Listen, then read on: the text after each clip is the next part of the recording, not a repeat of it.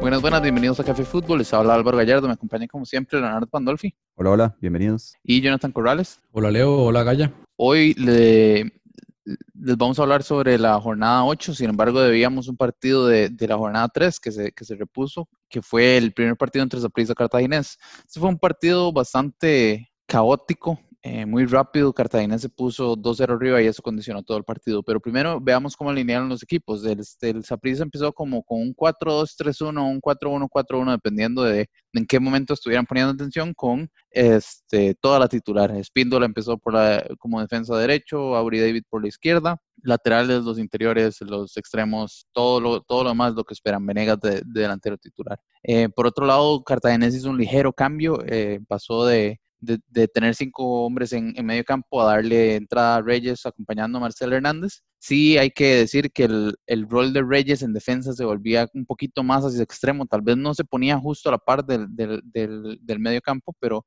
tendía un poquito a, a la extrema derecha porque este, Quiroz se metía en, en, entre los centrales y Sánchez eh, lo sustituía en la, lateral derecha. Entonces, lo que, lo que pasaba es que Cartagena desde este 4-4-2 defendía en 5-4-1, eh, que es, es, estos cambios no creo que hayan influido directamente en, el funcionamiento del, o, en los primeros dos goles, por lo menos, que fueron como de un, uh, de un inicio como temperamental de Cartaginés, que, que logró capitalizar esas opciones que le quedaron y después de eso se condicionó el partido. Es, lo que sí hay que decir de este partido es que Saprissa no hizo absolutamente nada, ni en defensa ni en ataque, logró establecer nada. Eh, obviamente Saprissa se fue a buscar un poquito y conforme iban pasando el partido iba echándose un poquito más para adelante y Cartaginés agarró y empezó a contragolpear como loco y, y, y se veía súper, súper, súper este, frágil Saprissa en, en, este, en este partido. Y, y lo que yo creo que es más preocupante es que hacia adelante tampoco fue que, que el adelantar las líneas con la calidad técnica que tienen, eh, no, tampoco generaron muchísimo. Yo siento que Venegas se siente un poco, un poco perdido en el rol de delantero, en especial con, con Colindres que no le está eh, no lo está acompañando lo suficiente con, con, jugadores que simplemente no, no están en su, en su, momento y que, y que entonces a la, a la ofensiva de, de, de, esta prisa le faltaron muchísimos dientes. Eh, usted habló sobre que esa prisa eh, no hizo absolutamente nada y nada le dio resultado ni el inicio ni el final. Estoy de acuerdo en parte, pero creo que sí hubo un lapso donde tal vez Saprissa dio signos de volver al partido. Después del 2-0, yo considero que Saprissa agarró un poco el, o se hizo del dominio del, del, juego, trató de generar sus situaciones, por ahí tuvo una jugada eh, que pudo ser penal y hubiera cambiado definitivamente la historia del juego, y creo que es el tercer gol el que ya definitivamente los liquida. ¿Usted cree que, que fue eh, este, este, vamos a ver, este impas en cuanto al buen rendimiento que mostró Cartaginés en el resto de, del partido fue algo eh, provocado porque Cartaginés por naturaleza se replegó o fue algo porque, que digamos, a prisa eh, realmente tenía armas para hacerles daño y, y, los hizo retroceder sus líneas. O sea, yo realmente creo que, que, yo entiendo lo que usted está diciendo, yo siento que no es suficiente. Eh, lo de prisa en este partido no fue suficiente. Los goles, los primeros dos en particular, son, son cuestiones muy, muy específicas, entonces cuesta como como achacarle muchísimo a prisa el hecho de tener ese, ese como, llamémosle desbalance. Eh, para mí, eso fue lo que usted dice, ese, ese tiempito que estuvo prisa proponiendo un poquito más, es el ímpetu de reaccionar, porque yo sentí que, que, que en estos primeros minutos prisa como que se le notó la falta de, no, no de interés, pero sí un poquito como la ausencia de, de, de una intensidad que los empujara un poquito más que Cartagena sí tuvo yo creo que es una combinación entre que Cartaginés se dio iniciativa, que efectivamente replegó un poquito. No creo que haya sido tantísimo tampoco. No creo que, que, que, que haya sido una decisión táctica definida y, y de, de, esa prisa de, de, despertarse un poquito. Sí, en cuanto a individualidades, me gustaría preguntarle, bueno, una a Gaya, que sería la de Christopher Núñez, y a, y a Jonathan me gustaría preguntarle tanto por lo que le ha visto hasta el momento, tal vez no solo este partido, sino en general, a Esteban Espíndola y también lo que ha mostrado Ryan Bolaños. A ver, si les puedo hablar yo de primero, entonces, este, para mí lo de, lo de Núñez es preocupante. Este, en realidad creo que este, este no es, no, no, tal vez no estoy evaluando al Núñez de este partido, pero para mí Núñez no es, eh, está estancándose eh, y, y, no sé, no, no, no, sé, no sé qué decir. Yo realmente espero más de, de, Núñez y no lo he visto. Sí, tal vez le afecta mucho eh, tener que jugar como mixto porque tiene que subir cuando la bola va por banda y, y ataca, digamos, Sánchez o Venegas y viene un centro, Núñez cierra y tiene que bajar a cubrir eh, la zona con, Mauricio Montero. Eso, eso tal vez lo desgasta mucho y físicamente puede ser que se quede. Sobre lo de Ryan Bolaños, yo creo que está aprovechando bien la oportunidad, aunque para mí tiene que dar todavía más porque Sosa eh, ha sido clave, es decir, la, barra está bastante alta para Ryan Bolaños, lo está aprovechando, bueno, eh, ahí adelantando que tuvo una asistencia el fin de semana, pero lo está haciendo bien, tiene que mejorar mucho, sobre todo cuando el equipo va en salida. Eso es algo que falló mucho la temporada pasada. Y eh, sobre Esteban Espíndola, yo creo que mm, vamos a, vamos a, ese, este va a ser un tema de conversación en, este podcast porque en definitiva Espíndola no era, no era la solución que Centeno estaba buscando. Es un buen defensa, por supuesto que es un buen defensa. En el juego aéreo, en los duelos aéreos, le va a traer buenos réditos a la institución, pero en el juego posicional, en la salida, no está ni, ni siquiera comparable a lo que, lo que aporta Johnny Acosta. Y como vamos a ver más adelante, pareciera que ni siquiera, ni siquiera con Johnny Acosta la salida está siendo eh, rápida y, eficaz para, para el Saprissa. Sí, completamente de acuerdo con, con, con el tema de, de. Para mí esto, esto, es, esto es preocupante, porque yo sí creo que la idea era en algún momento eh, eh, considerarlo a él como, como alguien que viniera a dar un poquito de, de tranquilidad de, en la saga defensiva y no y no y no, no, no, lo demostró y fue este fue un partido caótico y hay que ver qué, qué tanto lo logra lo logra este, reacomodarse en ese equipo en este equipo sí sí la idea era traer a alguien que ya tuviera aprendidos esos conceptos y no que viniera a aprenderlos claro. que es lo que parece que está sucediendo Ok, podemos ir pasando rápidamente al, al partido de, de, Grecia contra Santos. Este, Leo, cuéntanos qué fue lo que pasó en ese partido. Bueno, un partido que Santos gana y retoma la senda del triunfo que le ha sido bastante esquiva en este torneo, mientras que se convierte en el último juego de Palomeque al frente del equipo de Grecia. Palomeque inicia el juego con un 5-4-1, que es su sistema habitual, pero donde si uno veía la alineación se sorprendía con la presencia, por ejemplo, de Chévez en defensa,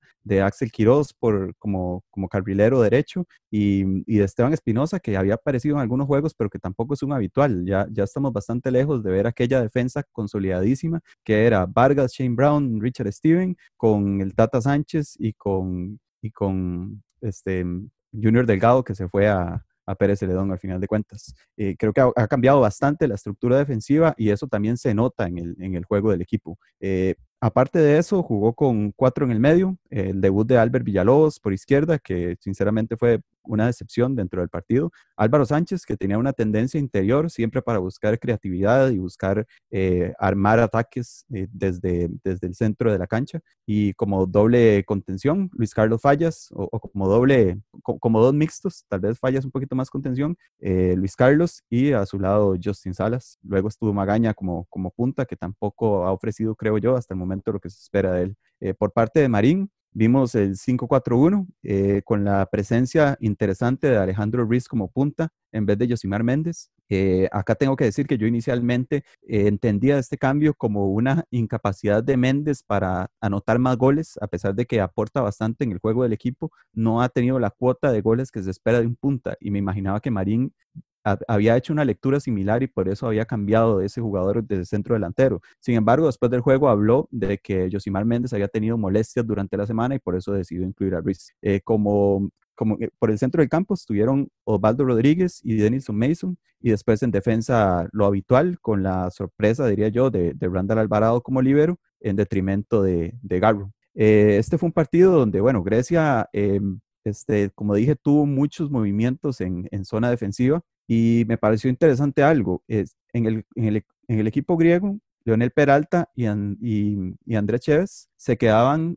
más estáticos en su posición, mientras que José Vargas era el que subía a apoyar el medio campo. Esto sucedió sobre todo en el primer tiempo. Por el lado de Santos era lo contrario, el que se quedaba era Randall Alvarado y tanto, y tanto Madrigal como Bennett subían mucho y quebraban las líneas. Por ejemplo, el, mejor ejemplo de esto es el gol de, de, Santos, que es de penal, y que es causado por un desdoble de Alvin Bennett, que, con esa libertad que tiene para ir al frente, logra meterse al área rival y lo derriban para, para que luego Osvaldo Rodríguez coloque el, la anotación que finalmente le dio el triunfo a Santos. En actuaciones individuales, me parece muy sobresaliente lo de Osvaldo, Rodríguez en este juego. Eh, me pareció que Matarrita se mostró como la figura más peligrosa en ataque del Santos y que Riz, en realidad ah, hubo ahí como cierta polémica en la transmisión cuando eh, algunos decían que estaba haciendo un buen partido y otros que no. A mi criterio eh, es pues un muchacho muy joven y que todavía le hace falta bastante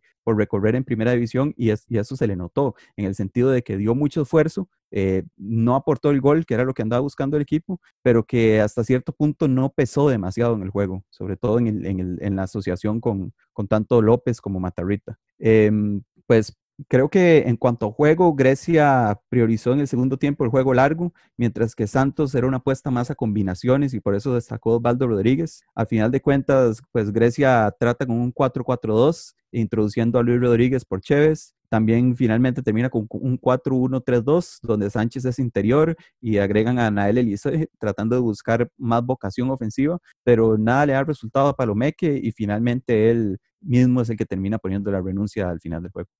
¿Cómo, cómo, cómo hace Grecia para solucionar el tema del extremo izquierdo? Es, que en realidad no, no, no veo yo que, que, nadie esté rindiendo ahí. Yo esperaba más de Villalobos, como dijo usted, yo esperaba más de Rojas, tampoco. Este, todas las opciones que han usado por ahí, ninguna ha funcionado. Eh, yo además, no sé, no, no, no veo yo cómo Grecia va a estar mejor con, con el sustituto de, de Palomeque. No, no veo yo la decisión ahí. entre esas dos creo que prefiero que Palomeque termine, termine el torneo y trate de acomodar algo hacia el, hacia el torneo que sigue antes que darle a este equipo a Hernández que seguramente no va a ver el final del próximo torneo. Entonces, no, no sé cómo... Eh, es, es un equipo que yo creo que necesita reinventar lo que tenía que hacer. Entonces, dado eso, me parece que la salida de Palomeque tendría un poco de sentido, pero, pero es que la, la alternativa no es no es saludable. Bueno, para, tal vez para responder un poco lo suyo sobre el extremo izquierdo, bueno, normalmente en el torneo pasado el que jugaba por ese sector era Álvaro Sánchez y Harvey Rojas por derecha. Fue en este torneo donde empezamos a ver un poquito más a Sánchez por derecha, tratando de buscarle el perfil Em, el perfil cambiado y dejarlo de cara a que se le faciliten los tiros desde media distancia. Eh, veíamos en uno de los análisis que, ha hecho Café Fútbol, que hizo Jonathan, algunos tiros desde fuera del área donde a, Salvador Sánchez se le acomodaba ese sector de la cancha para poder llegar y, rematar y anotar ciertos goles. Creo que eso ha tratado de buscar Palomeque al colocarlo por el sector derecho. Sin embargo, Harvey Rojas no ha, no ha todavía no ha dado el paso, diría yo, de convertirse de un asistidor a un, finalizador. Y eso se nota, además de que ha bajado bastante el nivel y ha caído ya al banco de suplentes. y es interesante porque uno al principio del torneo decía, está ahí José Rodolfo Alfaro, vienen a el ahora se sumó Albert Villalobos y ya tenían dos que eran muy buenos en los últimos juegos del torneo anterior, que eran tanto Sánchez como Harvey Rojas. Entonces, probablemente era una de las eh, posiciones que tenía mejor cubiertas eh, Grecia. Y sin embargo, este inicio de torneo nos trae la realidad de que nada ha funcionado en términos ofensivos para Grecia. Sí, hay que ver qué pasa con Arnés. Las esperanzas mías no son altas, pero bueno, vamos a ver qué pasa. Pasando al, al, siguiente partido, este, este Guadalupe Peseta, Jonathan, cuéntenos qué fue lo que pasó en este partido. Bueno, este, este encuentro Guadalupe lo resolvió absolutamente todo en el primer tiempo. Tres anotaciones eh, solo en la primera parte y, y bastante contundente, en definitiva. En cuanto a la parte táctica, Alexander Vargas eh, sigue sin, sin variaciones. Eh, un esquema muy consolidado, 3-4-3 o 5-4-1, dependiendo de la, pues obviamente de la, de la fase en la que se encuentre, y con una presión alta en esos minutos iniciales que le causó mucho daño a, al equipo de Pérez Celedón. ¿Por qué? Porque Pérez Celedón, si recordamos el partido contra, contra Santos en Guapiles, ¿qué es lo que hacía? Tratar de recuperar y salir con un juego largo eh, por abajo, pero, pero en velocidad. Y esa presión de Guadalupe le imposibilitó al, al Pérez Celedón realizar esos contragolpes. Se nota que estudiaron muy bien esa parte. Sin embargo, lo curioso es que el primer gol no llega gracias a esa, a esa presión alta, sino es un balón largo que viene desde la saga defensiva de Guadalupe y Néstor Monge realiza pues obviamente eh, un error bastante, bastante grosero, dos, dos veces por cierto, y le deja el, gol en bandeja de plata para, para, Anthony Contreras. Y a partir de ahí creo que el Pérez León entra como, como un impas, una, una, un nerviosismo defensivo y Guadalupe con mucha confianza, sobre todo para eh, los, eh, los duelos uno contra uno. En los uno contra uno sacó mucha ventaja. Ahí empezaron a, mostrarse gente como Josimar, eh, Josimar Pemberton, perdón, con un muy buen partido, por cierto. Parece que está recuperando su nivel de forma, aquel que le vimos por lo menos en, Limón hace un par de temporadas. Y también nuevamente me parece sobresaliente lo de Brandon Bonilla, que es carrilero por izquierda, pero cuando vemos esa, a Guadalupe en fase de ataque, este muchacho aparece incluso a veces como interior por izquierda, eh, dependiendo de la, de, la, de la, zona en la, que, en la que se encuentra el balón y, y los otros movimientos, eh, por ejemplo, de Andrés Gómez en ataque. Eh, eso eso se, se, está combinando muy bien. Ahora, en el segundo tiempo, en el segundo tiempo, Guadalupe estaba ya demasiado tranquilo, creo yo, eh, muy asentado en propio campo, dejó de lado todo esa, el tema de la presión alta y más bien sentado atrás en, campo propio y a partir de ahí también realizó, eh, le, supo eh, hacer más daño al Pérez León con, un 4 a 1 final. Ahora, metiéndonos un toque con el tema de, de Pérez León, decíamos, intentó aplicar la misma fórmula ganadora en Guapiles, el 5-3-2 curioso, interesante el planteamiento táctico, pero que eh, en definitiva no funcionó, no solamente, como decíamos, porque no, em, no lograba encontrar la forma de contraatacar de forma rápida y eficaz, sino también porque eh, por los costados no encontró espacios y tácticamente el sistema también trajo algunas consecuencias, sobre todo si nosotros vemos el dibujo y el espacio que empieza a tener eh, Brando Bonilla o Sebastián Núñez por la derecha, uno ve que por ese lado el trabajo de Kenneth Cerdas y de Raymond Salas estaba siendo totalmente superado. Eh, eh, el mismo Luis Carlos Barrantes también uno veía, aparte que salió lesionado en, en el segundo tiempo, uno veía que estaba siendo bastante superado. En la parte complementaria, no, más bien, antes de que termine el primer tiempo, ya Johnny Chávez hace el primer ajuste, eh, sacando a Drubal Gibbons, que era uno de los tres centrales, y hace ingresar a Josué Mitchell. Ahí el esquema varía un poquito.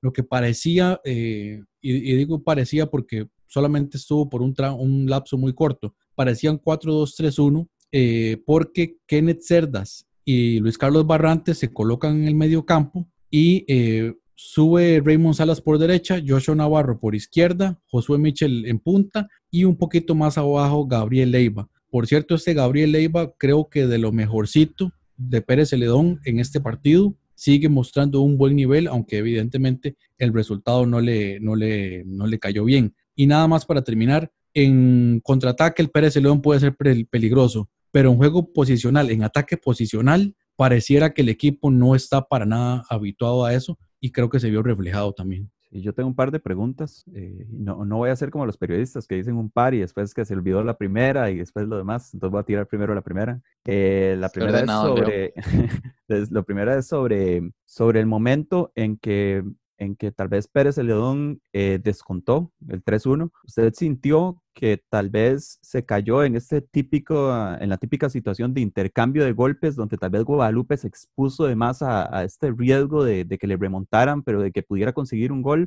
¿O usted sintió que en cierta manera sí logró contener los embates de, de Pérez tras, tras el ímpetu que le significó ese gol?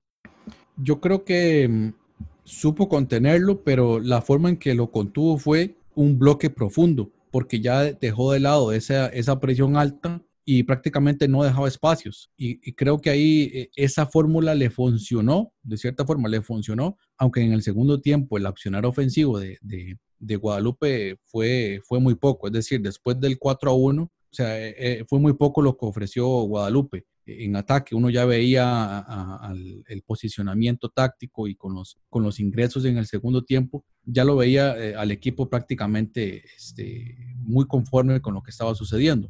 Y mientras tanto, Pérez Celedón, que no estaba encontrando esos espacios, se enredó demasiado en los ataques posicionales. Eh, cuando tiene la bola en los pies y está enfrentando un bloque profundo, pareciera no saber qué hacer con la bola. Sí, tal vez un poco relacionado con eso. Eh, mi pregunta siguiente era por Joshua Navarro yo he sido muy necio con que creo que el mejor rendimiento que él da es como delantero. Acá otra vez vuelve a, efectuar esa labor de punta en un 5-3-2 y quería preguntarle qué le pareció su accionar y si le ve futuro como pareja de Leiva ahí en la ofensiva o si cree que es más una solución del momento que luego puede cambiar.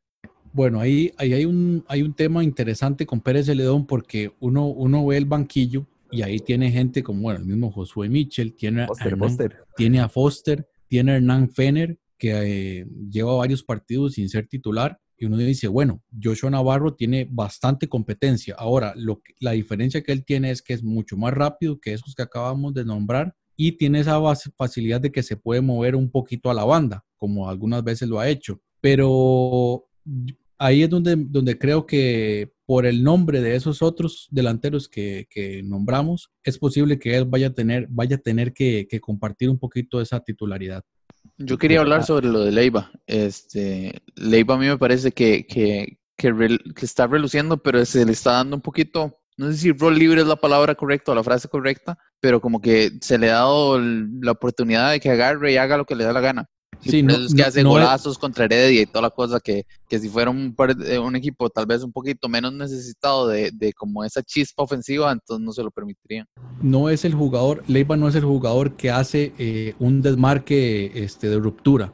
Es el jugador que baja más bien a pivotear y a abrir hacia los costados. Y en ese rol, a mí me, bueno, por lo menos me, ha parecido muy bueno eh, su rendimiento. Sí, algo que, me ha, que a mí me ha llamado la atención este arranque de Pérez es que no se haya utilizado más a Luis Stuart Pérez. Yo cuando, cuando Luis Stuart llegó a Pérez León pensé que al menos de cambio iba a ser una opción que iba a entrar con regularidad y sin embargo eh, no ha aparecido con, con, lo que uno tal vez espera de una contratación que viene de, esa prisa en, este Pérez León. No sé si más allá de, las variantes ofensivas que puede presentar Pérez, se le irá a dar la oportunidad, pero creo que, por ejemplo, alguien como Foster, que ahora yo lo mencionaba, es alguien que creo que ya no está haciendo nada en Pérez León porque me parece que no tiene la confianza del técnico eh, y, y, que por más allá de que se ha cambiado el sistema varias veces y que en algún momento hubo una mini crisis y que se volvió a tomar, retomar y que ahora otra vez los golean, en todas las circunstancias, Foster ha tenido eh, poquísima participación y, creo que va a ser complicado para él volver al equipo. Sí, completamente de acuerdo. Lo de Stuart Pérez a mí me sorprende muchísimo, porque por ejemplo,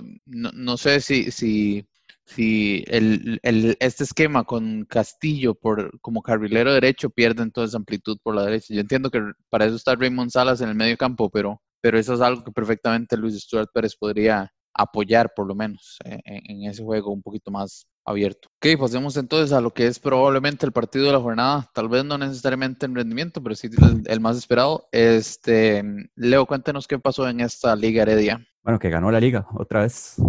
Otra vez volvió a ganar la liga. Oye, pucha, se, le siente, contento, Leo. No, no, no, no, vamos, déjeme terminar. Y, y, que no entiendo muy bien cómo es que ha logrado encadenar tantas victorias, la verdad. claro, no podía ser solo positivo, ok. Pero bueno, este, la liga inició con, esta vez yo lo sentí más un 4-4-2 y entiendo que Alex siempre tiene la tendencia a bajar y a acercarse a los centrales para iniciar los ataques, mientras que Brian va más adelante. Pero en anteriores juegos había visto a Brian muchísimo más adelantado y a Alex muy solo en el medio. En esta ocasión sentí como que Alex recibió más apoyos de Brian y que por lo tanto ambos estuvieron más cerca y pudieron jugar más entre sí. Em, a los a las bandas estuvieron eh, Barlon Sequeira y Carlos Mora en el equipo local, mientras que adelante, por una lesión de Moya, entró Saborío junto a Montenegro. En, la defensa, que se me olvidó mencionar, eh, pues estuvieron Machado y, y que creo que Machado tuvo un muy buen partido, por cierto. Eh, Ian Smith estuvo por derecha y Zavala por izquierda. Ian Smith fue otro que creo que ya muestra signos de estar recuperando ritmo y, muestra algo positivo. Eh, por el lado de Herediano estuvieron como centrales a Ron Salazar, no al racismo como, como libero y Román por izquierda. No, este, Keiner Brown y Ariel Soto. Eh, luego Galo estuvo por derecha, eh, Mauricio Núñez por izquierda. Eh, fue un 5-4-1. Entonces, Gerson Torres lo pusieron a atacar a Zavala por el sector derecho. John Jairo estuvo por izquierda. Randall Sofeifa y Jefferson Brenner fueron la pareja de volantes centrales y McDonald adelante. de McDonald tengo que decir que creo que también tuvo un partido bastante flojo. ahí Ahí pues yo creo que más allá del aporte en goles, eh, McDonald había, tenido un arranque bastante positivo en el Herediano, en el involucramiento con el resto de, del juego en general del equipo florense, pero sinceramente este no fue un buen juego para él y creo que en ofensiva, sobre todo el primer tiempo, Herediano quedó debiendo bastante porque lo que propuso fue no presionar a la liga, algo bastante extraño, al menos no le hizo una presión alta, sino que se replegó un poquito y lo dejó elaborar a la liga. Eh, aquí, bueno, luego les voy a tirar esa pregunta para ver qué piensan ustedes, pero a mí me llamó mucho la atención eso porque Jafet cambió su sistema y cambió lo que generalmente hace para este partido exclusivamente. Y eso significó que la liga, y, sobre todo cuando digo la liga, me refiero a Alex López, tuviera muchísimo más espacio para elaborar y entonces la liga ya no estaba buscando el juego directo que había hecho durante todos los juegos anteriores, excepto contra Grecia, que era lo que le había dado resultados. Yo anteriormente le había planteado a ustedes si creían que lo de la liga era una intención que ya venía genuina de la liga por jugar eh, directo o si era más bien una reacción al planteamiento rival que no le permitía jugar de otras formas. En los últimos dos juegos, la liga sí ha priorizado los ataques elaborados, eh, los ataques organizados, mejor dicho, más allá de juego directo, desde saltarse la línea media. Y eh, creo que eso hace que tanto Brian como Alex López destaquen. Eh, otra cosa interesante de este juego fue que Barlon Sequeira, en mi opinión, hizo el mejor partido en el aspecto defensivo desde hace mucho tiempo en la liga. Y eso significó que, si bien es cierto, en los primeros tal vez 15 minutos yo sentí que Gerson Torres estaba haciendo lo que quería contra Zavala y que Heredia estaba enfocando sus ataques por ese sector, pues Barlon bajó para ayudar a, Zavala y eso significó que el aporte ofensivo de Herediano por el sector derecho disminuyera notablemente. El primer tiempo fue dominado por la liga. Este planteamiento retrasado de Heredia le funcionó a la liga como, como, una, como un motivante para poder ir a, llegar al área.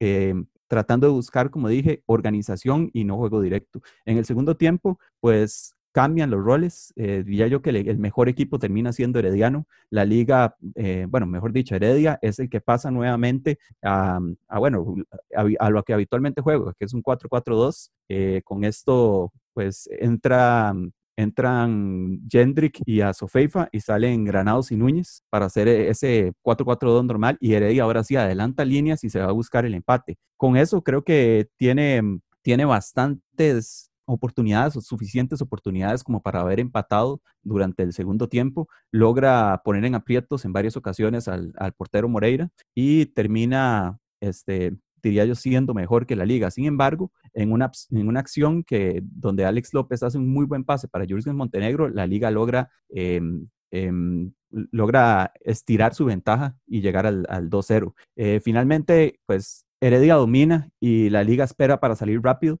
No sé si esto era el contexto que Herediano quería evitar o si ustedes creen que, que más bien fue, fue algo generado por la liga y eso es lo que me gustaría plantear como discusión aquí. Si, si, si la liga se siente más cómodo jugando en juego directo o si ustedes creen que Heredia en cierto grado le facilitó a la liga hacerle daño poniendo ese bloque retrasado con poca presión alta del primer tiempo. Yo creo que es un poco de ambas, porque primero la presión de, la presión de, Heredia fue, fue muy, bueno, prácticamente no presionó alto. Jonathan McDonald, ya lo hemos hablado, no es el jugador para hacer eso. Y John Jairo Ruiz, que sí se ve como que le mete un poco más de energía, estaba en otra posición. La salida de, a, veces la salida de, Alex López era tan sencilla, tan limpia, una, una displicencia tan grande de, de las líneas, de las dos líneas las dos primeras líneas de, Herediano, que uno más bien se sorprende que Jafet Soto esté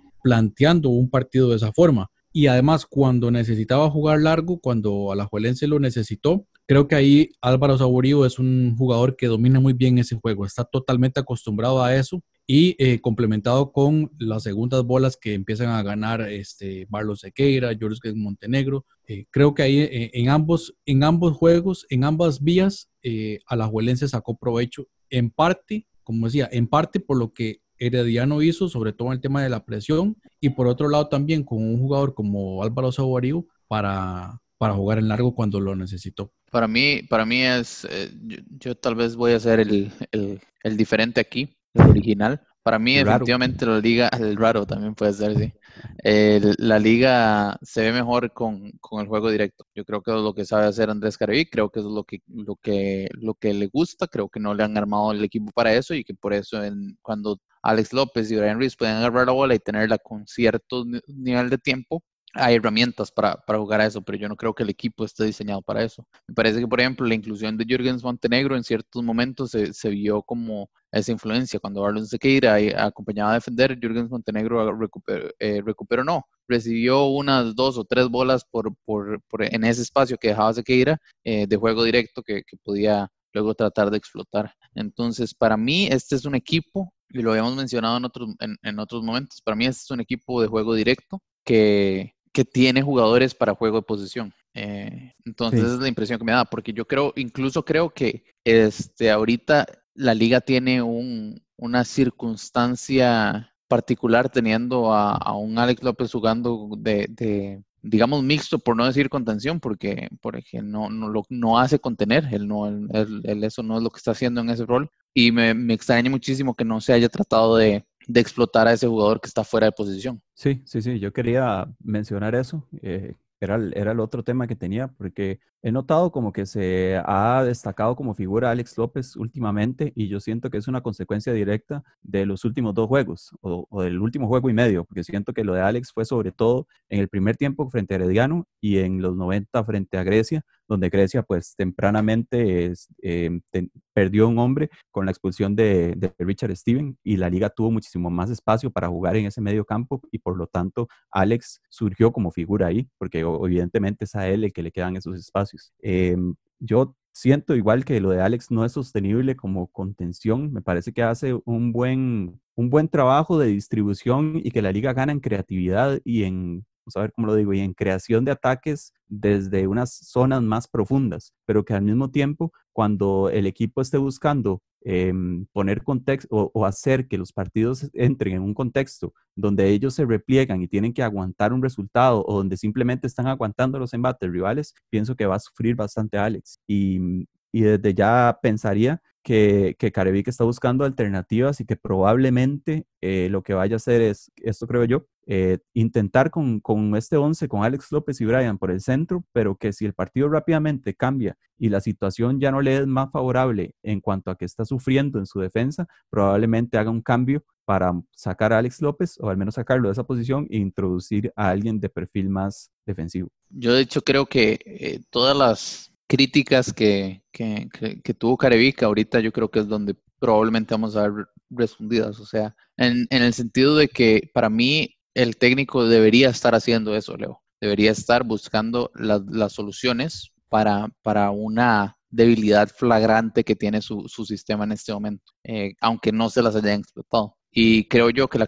la crítica más fuerte o más válida que yo, eh, que yo tengo de Carevic es eso, que es un entrenador reactivo. Entonces, eh, reacciona ante, ante los partidos donde, donde le va mal, pero si lo que va a terminar pasando es que no tiene ningún problema aquí hasta que llega a las semifinales o hasta que llega a una final y alguien dice, hey, ¿por qué no le presionamos a Alex López? Y hasta ese momento hace algún tipo de ajuste, entonces ahí sí hay, hay, hay, hay razón para alarmarse, porque este, yo creo que ahorita nos estamos llevando por el desempeño pero no necesariamente por el funcionamiento. Y el funcionamiento yo creo que tiene ahí esa debilidad que debería este, explotarse. A mí de hecho me parece que, que este fue un partido donde me sorprendió mucho que Herediano cambiara su formación, pero como, como preocupado por los delanteros eh, de, uh -huh. de, de, la liga, como que fue un cambio defensivo más allá de eso. Pero no fue una línea de tres, no fue una línea de tres, parece una línea de tres, pero no, no es una línea de tres, dijo Afet. Sí, que eh, está bien, no, no, tiene suficiente tiempo para, para, explicarnos eso, pero este, digo yo, a final de cuentas, el punto es que para mí lo que tiene sentido es eh, Alex López eh, eh, tratar de, de, sacar de un juego del que no está familiarizado a alguien como Alex López, que sí tiene muchísimo talento, que sí puede hacer este daño, pero creo que eso es, eso es un hecho que, que no, que no se, no se exploró en ningún momento y no se ha explorado en ningún momento. Me sí, parece no sé. que parte de eso, perdón, es eh, o, o, una, eh, una razón por la que apunté eso es porque creo que Brenes era el que yo hubiera pensado que iba a seguir a, a Alex López y, y, no lo hizo. Yo creo que Brenes no ha tomado el protagonismo que, que se espera de él en Heredia. Sí, eh, la pregunta que tenía era para Jonathan, ya para cerrar un poco el tema de la liga. Eh, tomando en cuenta lo visto en los primeros juegos, si usted tuviera que enfrentar a la liga, ¿cree que le haría más daño si lo, si lo obliga a hacer este juego elaborado desde atrás poniendo un bloque más retrasado y, cediendo en presión alta, o más bien lo haría eh, jugar directo como ha estado haciendo ante la mayoría de equipos, presionándolo alto y haciendo que se tenga que saltar la línea. ¿Qué cree que puede tener más éxito contra? Yo, digamos, si me pusieran en los pies del entrenador, aplicaría un bloque intermedio, lo obligo a jugar largo y le gano la segunda bola. Porque yo sé que tal vez Aborío me la va a ganar arriba, pero yo le saco la segunda bola, no le dejo dar vuelta. Y lo otro que iba a decir, y yo sé que ustedes lo mencionaron, eh, pero me parece que este era un partido, por ejemplo, en el caso de Heredia, era un partido para haber metido a Fabricio de inicio. Ya lo hemos hablado. Este sistema táctico de, de, de Alajuelense deja muchos espacios entre líneas. De hecho, en el segundo tiempo, cuando ingresa Fabricio, ¿qué hace Carevic? Mete a Bernal Alfaro, porque ya la situación ahí se le estaba complicando. ¿Por qué Herediano no buscó eso desde el inicio si tiene los recursos? Eh, me parece que ahí tal vez, eh, pues obviamente ya es más fácil hablarlo ahorita, pero, pero Herediano tiene con qué hacer algo más. Sí, de acuerdo. Probablemente viene con, el tema de la lectura ya que haya hecho Jafet para pasar, para poner esa línea de tres o de cuatro, dependiendo de... Es, engañoso, no se entiende muy bien. Este, podemos eh, pasar al, siguiente partido. Cartaginesa Prisa, la vuelta, la, la venganza. Jonathan, ¿qué fue lo que pasó en, en, la parte 2 del, duelo semanal? Bueno, eh, en definitiva un partido, un partido interesante. Creo que em, pues eh, a nivel de planteamientos tácticos no hubo muchas, eh, muchas variaciones. En el caso de Hernán Medford, pues un sistema que, que ahora ya, ya viéndolo bien, pareciera un 4-4-1-1, pero hay que tomar en cuenta que hemos hablado de los planteamientos tácticos de Cartaginés con Allen Guevara en la cancha. En este caso, el titular fue Andy Reyes, acompañando a Marcel Hernández y una sorpresa por derecha que fue el caso de Diego Sánchez. Eh, el resto es el, mismo esquema con Venegas por izquierda, Montero y Christopher Núñez. Y eh, en la línea defensiva volvió a jugar eh, Ryan Bolaños, Kenner Gutiérrez, Chacón y William Quiroz. Eh, ¿Qué hizo Cartaginés? Pues hacer un bloque, un bloque intermedio y esperar a Saprisa, sabiendo que Saprisa no está teniendo un juego tan eh, dinámico, tan rápido en la salida desde atrás. Creo que por ahí intentó esperarlos un poquito y realizar el contraataque con los movimientos que ya hemos hablado, eh, las diagonales de, Venegas y, demás. Ahora, en los primeros minutos, si uno ve de nuevo el, el esquema, ahí Cartaginés tiene un hombre menos, tiene una desventaja numérica por el centro. Y ahí Michael Barrantes sobre todo empezó a sacar provecho. ¿Por qué? Porque él empezó a subir sabiendo que no, no había nadie que lo presionara, ni, siquiera Andy Reyes. Eh, él subía hasta un juego entre líneas y a partir de ahí, por ejemplo, David Guzmán podía eh, buscar a Barrantes y Barrantes de una vez, eh, o más bien, una vez que el balón llegaba a Barrantes, Venegas ya iba marcando el movimiento. Por ahí inicia el gol de, de Saprisa, porque Saprisa se pone al frente eh, iniciando el, juego. Ahí es donde Medford hace un ajuste y en el medio campo baja a Andy Reyes y con esto ya eh, suple esa, esa, deficiencia numérica. Pero el, planteamiento era, eh, o sea, el planteamiento seguía siendo el mismo a nivel de ese bloque intermedio. Y en un contragolpe, perdón, en un contraataque, Cartaginés llega al empate una muy buena jugada. Bueno, eh, Mauricio Montero recibe la pelota y ya uno ve a Venegas que va marcando el movimiento y la sirve para, para Marcel Hernández que le gana un duelo aéreo a, Guzmán y de ahí a Venegas. ¿Qué estaba haciendo Guzmán peleándole un, duelo aéreo a, a Marcel Hernández? Es, es, algo que uno diría, bueno, ¿cómo es posible que esa prisa en, en la gente que deja atrás no, no tuvo, eh, no previó eso? Y em, y luego en el segundo tiempo ya Cartagena gana por medio de una pelota, eh, una pelota detenida, una jugada balón parado. Muy bien por Cartaginés en ese aspecto. Ahora, no es un equipo que domine la, la, posesión del balón, no es un equipo que va a encerrar al otro equipo atrás, es un equipo que espera, que sabe hacer bloque o marcas individuales en el medio campo y sabe hacer daño en momentos, eh, en momentos particulares del juego. Y creo que esa es la, principal virtud, esa verticalidad eh, con la que hace daño. Y por supuesto, el, mejor jugador del torneo, que es Marcel Hernández, que cuando, cuando él se, se enciende, empieza a ganar los duelos individuales y creo que eso empieza también a empujar un poquito el equipo. Ahora, en el caso de, de prisa el esquema decíamos que es muy parecido. A mí me pareció más, en este partido en particular, me pareció más un 4-3-3 que un 4-2-3-1, pero al final de cuentas siguen siendo, digamos, eh, los mismos jugadores en el medio campo con diferentes movimientos, buscando los costados. Y, caemos en los mismos comentarios. Colindres con una participación intermitente, Jimmy Marín con una participación eh, un poquito ahí nublada, pues muy, muy intermitente también. Y únicamente dependiendo de gente como Barrantes con balones largos, Johan Venegas que sigue haciendo un esfuerzo muy bueno y eh, intenta darle un poquito, un poquito de, dinámica en, el ataque, pero ahí prisa está cayendo en algunos, en algunos problemas y creo que ya también los equipos lo van midiendo. Ahora, no es que esa prisa no genera peligro, sí lo genera, porque sí tuvo ocasiones de gol, incluso hasta en acciones a balón parado. Sí genera peligro, pero es un equipo que luce frágil a los contraataques y además de eso, eh, con gente con, de mucho peso, de mucho nombre, como Daniel Colindres, como Jimmy Marín, pareciera no tener todavía el engranaje bien, bien aceitado. Y todavía algo peor es que uno revisa los cambios y uno dice, qué raro, eh, aquí hay algo que no me, no me calza bien. Eh, por ejemplo, sale Jimmy Marín y, e ingresa Robinson, Alexander Robinson, entendiendo que esto era un movimiento para darle un poquito una dinámica diferente al medio campo, subir a Guzmán, pero vamos a lo mismo, Jonathan Martínez, Frank Zamora, pareciera que esa prisa en, bueno, ya esto es algo que ya lo hemos comentado, en banca eh, no tiene una banca tan profunda y eso también se está viendo que le cuesta por lo menos darle, darle vuelta al partido cuando se complica el plan A. A mí algo, algo que me parece importante mencionar acá es que es un punto que usted decía, Jonathan, que es que esa prisa se basa mucho en lo que puedan hacer Michael Barrantes y Mariano Torres. Yo entiendo que es Angulo y que Angulo tiene sus días, pero este es un equipo que ya parecemos, se vuelve redundante hablar de ese equipo, se vuelve a decir lo mismo. Yo es algo que tenía, que tenía apuntado en el partido anterior y que noté en este y se me olvidó apuntarlo y hasta ahorita que usted lo dice me acordé. Mariano Torres y Barrantes son los que generan fútbol en prisa y nada más. Y uno puede ponerse a pensar, ¿y dónde están Jimmy Marín y Daniel Colindres y Marvin Angulo? Ahí están, tienen sus momentos, tienen sus días. Colindres estuvo a punto de anotar su primer gol en, en, su segunda etapa con Saprissa, de no ser por... por em, segundo, este, segundo.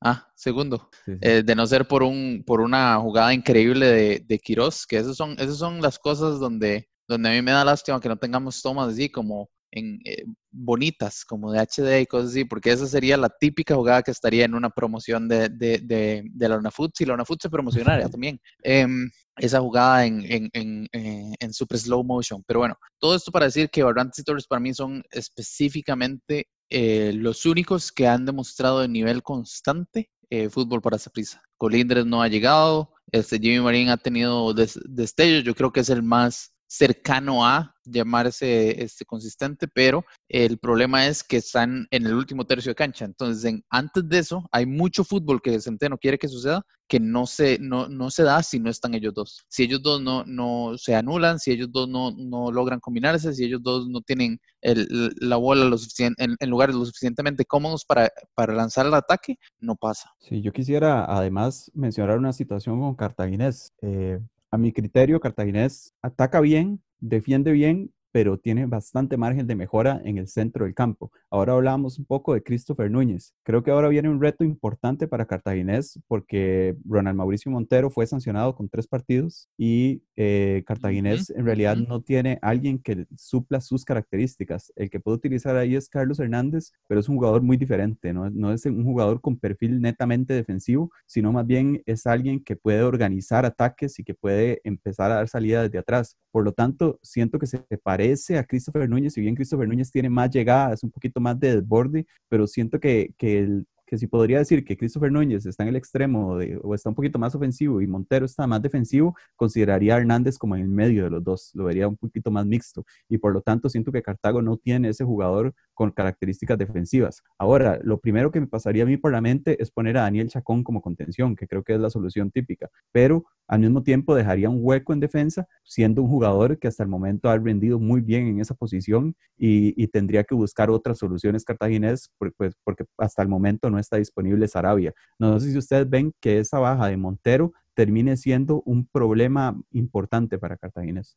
Bueno, Montero ha sido un jugador, bueno, dentro de sus características, pero se ve que Hernán Medford le tiene mucha confianza, ordena mucho el equipo, es dinámico, es decir, eh, sabe eh, adaptarse a las circunstancias del, del, partido y eso no lo tiene Carlos Hernández, eso es cierto, me parece, y tiene razón, me parece que, que Chacón se adapta más a esa parte habría que ver si, si, si Medford se anima a cambiar la pareja de centrales con, con Montenegro y, y, el, otro, el otro central que tiene, que se me olvida el apellido, eh, Barahona, creo que es. Es que además Kendrick se lesionó. Sí, y, y, y, y que, quedaría fuera. Entonces, por eso creo que tendría que cambiar completamente. Eh, Montenegro y creo que es Carlos Barahona, el otro central que tiene sería un poquito riesgoso ahí en esa parte. Sí, yo, yo lo, inmediatamente lo que pensé fue eso, mover a Chacón al, al, al medio campo, pero con, si, si Kenneth Gutiérrez no puede jugar en algunos de sus partidos, creo que sería demasiado cambio en una zona muy, muy relevante para, para el equipo. Entonces, eh, los próximos tres partidos de Cartaginés son contra ir a Jicaral,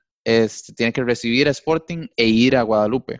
Y, y, creo que fuera de Sporting, que ahorita hablamos, creo que Jicaral y Guadalupe son equipos que pueden aprovecharse de esas ausencias. Entonces, que puede marcar un cambio de, de tendencia en el cartaginés. Ahí, uh, creo que lo que va a terminar pasando, lo que va a hacer Medford es, eh, no, no, no, lo veo muy, no me lo imagino muy inventivo. Creo que lo que va a pasar es que va a meter un hombre más de medio campo, este, que va a ser Hernández. Eh, eh, bueno, ahí, ahí tal vez, es que y aquí es donde iba, el impacto que puede tener esta, esta baja de Montero, porque si eso significa que Chacón vaya hacia la media cancha, entonces quedaríamos con que no están los dos centrales de dos centrales titulares hasta el momento, que ya han perdido a Sarabia, pierden a Kenner, ahora pierden a Chacón y ya serían eh, tres movimientos importantes en la zona central y, y, si por ejemplo podríamos considerar algo como poner a Quirós, que también actuó por ahí, poner a Quirós como central, igual, o sea, tendrían que venir al 11 dos jugadores nuevos a insertarse en esa defensa eh, que ha sido pues prácticamente inamovible durante todo el torneo, salvo los primeros partidos que hubo Sarabia y ahora la inclusión de Ryan Bolaños. Y bueno, una última cosa que quería preguntarles es qué evaluación hacen de Diego Sánchez, que definitivamente fue una sorpresa en el 0-4 que le endosó Cartaginés a prisa, pero que sin embargo considero yo que aún es más sorpresa que vuelva a repetir su titularidad en este partido que se juega en el Fello Mesa. A mí me pareció que, fue excelente. Me parece que el rol que cumplió tácticamente en el, en el 4-0 por lo menos fue bastante sólido. Creo que fue bastante importante en el, en el resultado y creo que además este, aporta, aporta con, con un gol importantísimo en este partido. A, mí me pareció súper, súper bienvenido que, que, que y me pareció que el rendimiento que dio fue bastante positivo. No sé si mantendrá la, la, la titularidad, pero creo que no, no, no veo una razón directa por la que no tendría que ser más algo que haya hecho bien este, Bonilla, por ejemplo, que, que, algo que haya dejado de hacer Sánchez, que me parece que tiene un par de partidos bastante completos. Yo sí quería decir algo más con, con, con, con este tema de Cartaginés. Eh, que, que, es, que es un poquito abstracto y suena como que estoy amenazando, pero no es el caso. El, el tema es que eh, Cartaginés está pegando el, el, el brinco en rendimiento temprano en el torneo. Y eso hay que tener cuidado porque si estos tres partidos incomodan, pueden estancarlo un poquito y, quitarle oportunidades, no tal vez de clasificar, pero sí de no llegar a las a, la, semifinales este, con la solidez eh, que, ha demostrado. Y lo que yo creo que va a pasar es que en los siguientes partidos vamos a ver el retorno de Guerra al medio campo. Es lo que sí me imagino que va a pasar. Eh, que, que dado los, el reajuste que hay que hacer en defensa, me imagino que vamos a volver a ver un más un 4-1, 4-1 o un 4-2-3-1 que, que lo que hemos venido viendo hasta ahora. Entonces, pasemos al último partido de, de, de, esta, de este episodio, que es el Jicaral versus Sporting. Este partido fue este, lo más cercano a un monólogo que he visto en, en bastante, en bastante tiempo. Eh, que además uno diría eso y pensaría que, que, que, uno está hablando de Sporting, no de Jicaral que llegaba con un solo punto a este, a este partido, pero no, fue todo lo contrario. Jicaral este, realmente eh, le pasó por encima al Sporting. Entonces, rápidamente las alineaciones. Eh, Jicaral y Sporting, los dos salieron con un 5-4-1. Esta es la segunda vez que Sporting eh, genera un o, que presenta un, una línea de 5 atrás. Eh, y las dos veces fue con Darío Alfaro, con, con Justin Salinas y con Irving Calderón como, como, como los centrales. Eh, vuelve a, jugar Germán Sánchez por la derecha. En el medio campo están Flores y Olivero. Me sorprendió que viniera Jan Scott, Brian Vega y Justin Dale Lo que hizo Jicaral fue un 5 que fue muy parecido a lo que ya habíamos visto con, con eh, Núñez de libero, Will Fernández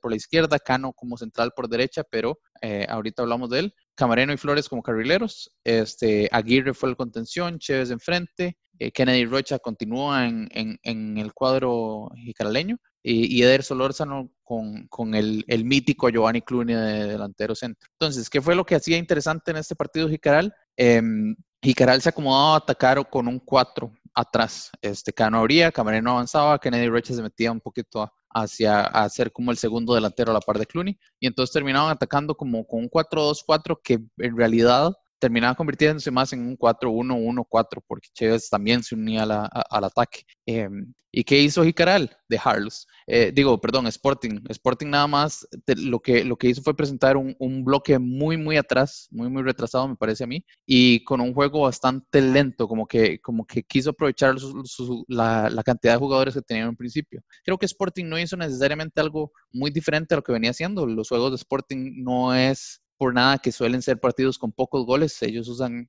el juego de posición para alargar este, el partido, para que, para que se den pocas opciones. Eh, e incluso creo que en este partido no fue como que, que, simplemente no tuvieron, no, no tuvieron o que fallaron en eso, porque igual costó que se generaran opciones, pero se generaron opciones seguidas este, varias veces. Entonces, un poquito menos de éxito en eso. Pero los goles son goles bastante, en especial los primeros dos son goles que son circunstanciales, llamémoslos. Este, son, son jugadas ahí que, que, que se Errores de Méndez. Errores de Méndez. Sí, exactamente, exactamente. Errores de Méndez son dos goles, el, el, el segundo y el tercero. Eh, pero son, son goles que no, que no corresponden a que Jicaral por, por atacar con cuatro y entonces este, eh, no, no es, es, una cuestión que se da dentro del partido. Yo creo que eso es algo que con lo que Sporting tiene cierta, ha tenido cierta suerte en, en, su, en su aventura en primera división, que eh, cierran los partidos tantos, tanto que las, las, las cositas pequeñas le salen y entonces con eso ganan el partido con 1-0, con empatan el partido con 1-1-1,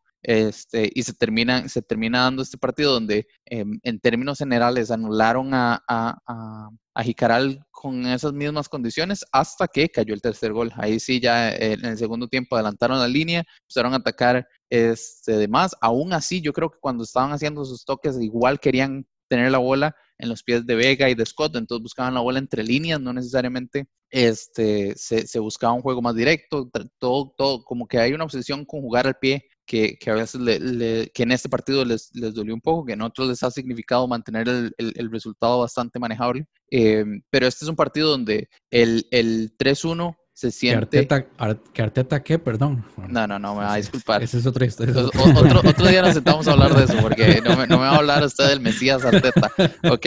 Pero entonces, este, este fue un partido donde, yo, donde el 3-1 yo creo que no hace justicia a lo que fue el trámite del juego. Eh, Jicaral en realidad fue por grandes tramos, excepto tal vez los primeros 10 minutos del segundo tiempo, que Sporting vino como con energía diferente, fue superior y en especial hacia el final del segundo tiempo este, aprovecharon los, los espacios que dejó Sporting para, para, para preocupar muchísimo al, al, al equipo josefino. Entonces, este, Sí, e, esta es, esta es una muestra de, del jicaral que yo creo que le puede, le puede hacer daño a esa prisa, que le puede hacer daño a Cartaginés también. Sí, es que en realidad creo que todos los equipos que ha tenido Jacone al mando de jicaral han sido positivos para el equipo, para el huracán de la península. En realidad, no, no considero que haya tenido algún lapso donde se vea notablemente superado por el rival, sino creo que siempre ha mantenido una buena estructura. Eh, ya pues habíamos hablado de que ha sacado ciertos rendimientos individuales importantes, pero ya como equipo creo que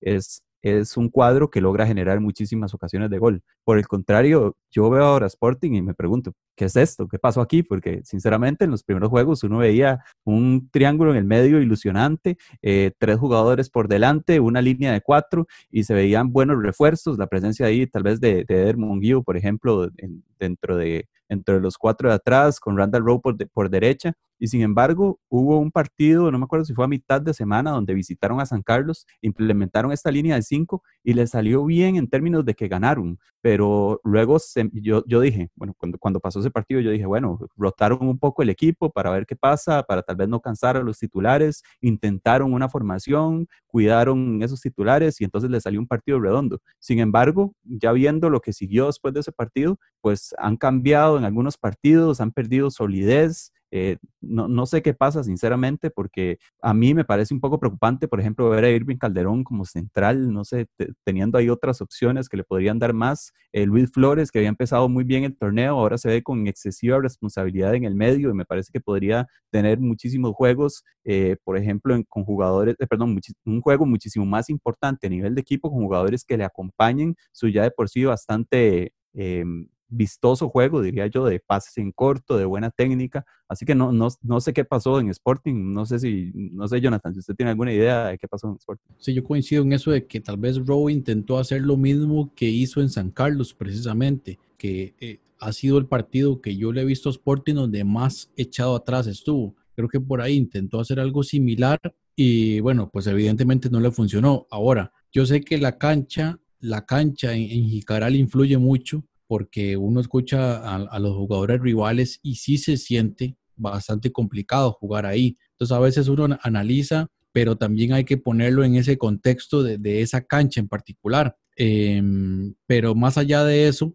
creo que el juego directo del Sporting, a pesar de la fuerza que tiene Justin Daly, creo que el equipo todavía no se adapta o el equipo no está muy bien adaptado a ese estilo de juego, de las segundas bolas y eso. Y, tal vez ya ese, ese juego de, combinación, de salir desde atrás, ya se le está empezando a encontrar la forma de taparle los carriles. Quería mencionar nada más el tema de Kennedy Rocha, que me ha gustado mucho como, como ha estado jugando. Me parece que tiene individualidad y le está dando una cara interesante ahí a esa banda derecha de, de Jicaral, que muestra síntomas eh, bastante claros de mejoría y que cuidado y no eh, le termine a dar un, golpe bastante letal a Saprisa este miércoles.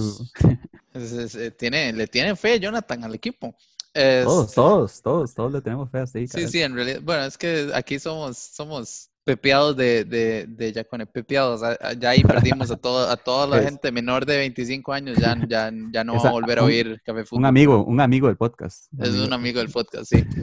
Eh, yo creo que yo sé qué es lo que pasa con Sporting, que es lo que, lo que yo, yo creo que pasa con Sporting es que Sporting se basa o se ha basado en un juego de posición para anular. Entonces, ¿qué es lo que pasa? Eh, el, el, antes de esta jornada, este dato lo saqué antes de la jornada, no había equipo con peor eh, expected goals que Sporting. Sporting había generado un expected goals de, de 5.15. En, en, el que más expected goals había generado era Heredia que tiene 14.28, tenía 14.28. Entonces, ¿qué es lo que pasa con Sporting? Que sí, ellos, ellos siempre han tenido ese juego vistoso que, que usted dice, o siempre no. Creo que es, es un poco el, el, el, como la fase que le hace falta a este Sporting es la ausencia de Golovio, que fue algo que yo mencioné eh, en la previa. Este equipo, yo creo que ese, ese killer pass lo, lo ponía Golovio, ese, ese, ese, esa creatividad en el medio campo la ponía Golovio, a pesar de que yo creo que Olivero es un jugadorazo, este, sí creo que, que en ausencia de, de, de, Golovio no tienen quien aporte la creatividad en el último cuarto de cancha y que se nota que no tienen la potencia ofensiva para, para, para, para hacerlo. Para mí, este es un equipo que, que, que desde que perdió a Golovio está